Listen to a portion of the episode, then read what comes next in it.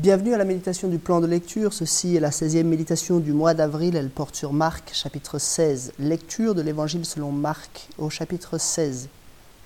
Lorsque le sabbat fut passé, Marie de Magdala, Marie, la mère de Jacques et Salomé achetèrent des aromates afin d'aller embaumer Jésus. Le dimanche, elles se rendirent au tombeau de grand matin, au lever du soleil. Elles se disaient entre elles Qui nous roulera la pierre? Qui fermera l'entrée du tombeau? Mais quand elles levèrent les yeux, elles s'aperçurent que la pierre, qui était très grande, avait été roulée. Elles pénétrèrent dans le tombeau, virent un jeune homme assis à droite, habillé d'une robe blanche, elles furent épouvantées. Elle leur dit, il leur dit, N'ayez pas peur. Vous cherchez Jésus de Nazareth, celui qui a été crucifié. Il est ressuscité, il n'est pas ici. Voici l'endroit où on l'avait déposé. Mais allez dire à ses disciples et à Pierre qu'il vous a précédé en Galilée. C'est là que vous le verrez, comme il vous l'a dit. Elles sortirent du tombeau et s'enfuirent toutes tremblantes et bouleversées. Et elles ne dirent rien à personne, car elles étaient effrayées. Ressuscité le dimanche matin, Jésus apparut d'abord à Marie de Magdala, dont il avait chassé sept démons. Elle partit l'annoncer à ceux qui avaient été avec lui et qui étaient tristes, euh, tristes et pleuraient. Mais quand ils entendirent qu'il était vivant et qu'elle l'avait vu, ils ne la crurent pas. Après cela, il apparut sous une autre forme à deux d'entre eux qui se rendaient à la campagne. Eux aussi revinrent l'annoncer aux autres, qui ne les crurent pas non plus. Enfin, il apparut aux onze pendant qu'ils étaient à table, et il leur reprocha leur incrédulité et la dureté de leur cœur, parce qu'ils n'avaient pas cru, ceux qu'il avait vus ressusciter. Puis il leur dit, Allez dans le monde entier, proclamer la bonne nouvelle à toute la création. Celui qui croira et qui sera baptisé sera sauvé, mais celui qui ne croira pas sera condamné. Voici les signes qui accompagneront ceux qui auront cru. En mon nom, ils pourront chasser des démons, parler de nouvelles langues, attraper des serpents. Et s'ils boivent un breuvage mortel, celui-ci ne leur fera aucun mal. Ils poseront les mains sur, ceux, sur les malades, et ceux-ci seront guéris. Après leur avoir parlé, le Seigneur fut enlevé au ciel, et il s'assit à la droite de Dieu. Quant à eux, ils s'en allèrent prêcher partout. Le Seigneur travaillait avec eux et confirmait la parole par les signes qui l'accompagnaient. Jusqu'ici, la lecture de Marc, chapitre 16. Je vais faire deux remarques sur ce chapitre. Une première remarque sur les huit premiers versets, et puis une deuxième remarque sur les versets 9 à 20. Première remarque, donc, Jésus est vraiment ressuscité. Euh, tout le monde pensait qu'il était mort. Euh, d'ailleurs, ces femmes sont allées acheter des aromates afin d'embaumer le corps de Jésus, selon la pratique qui se faisait à l'époque. Mais le dimanche matin, le lendemain du sabbat, euh, le tombeau est vide.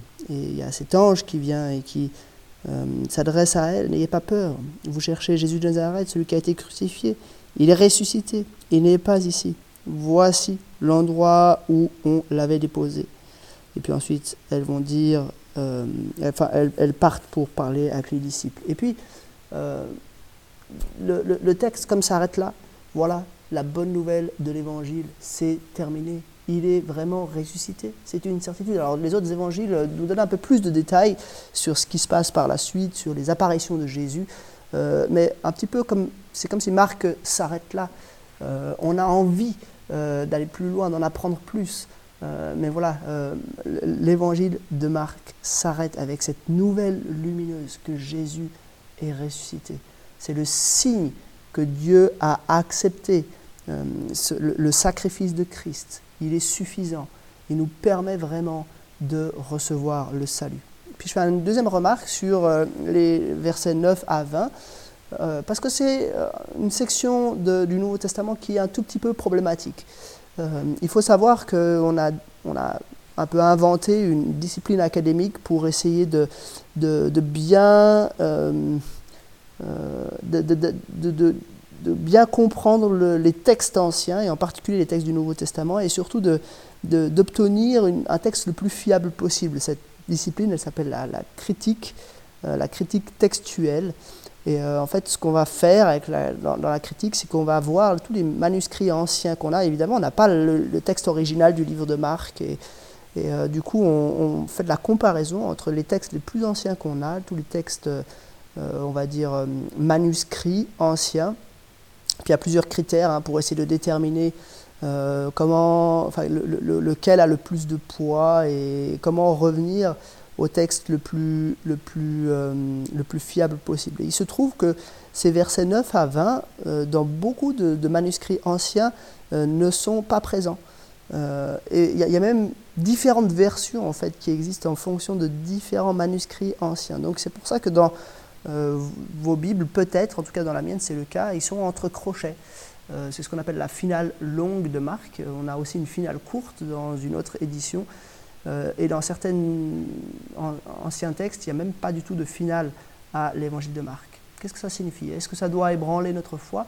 Non.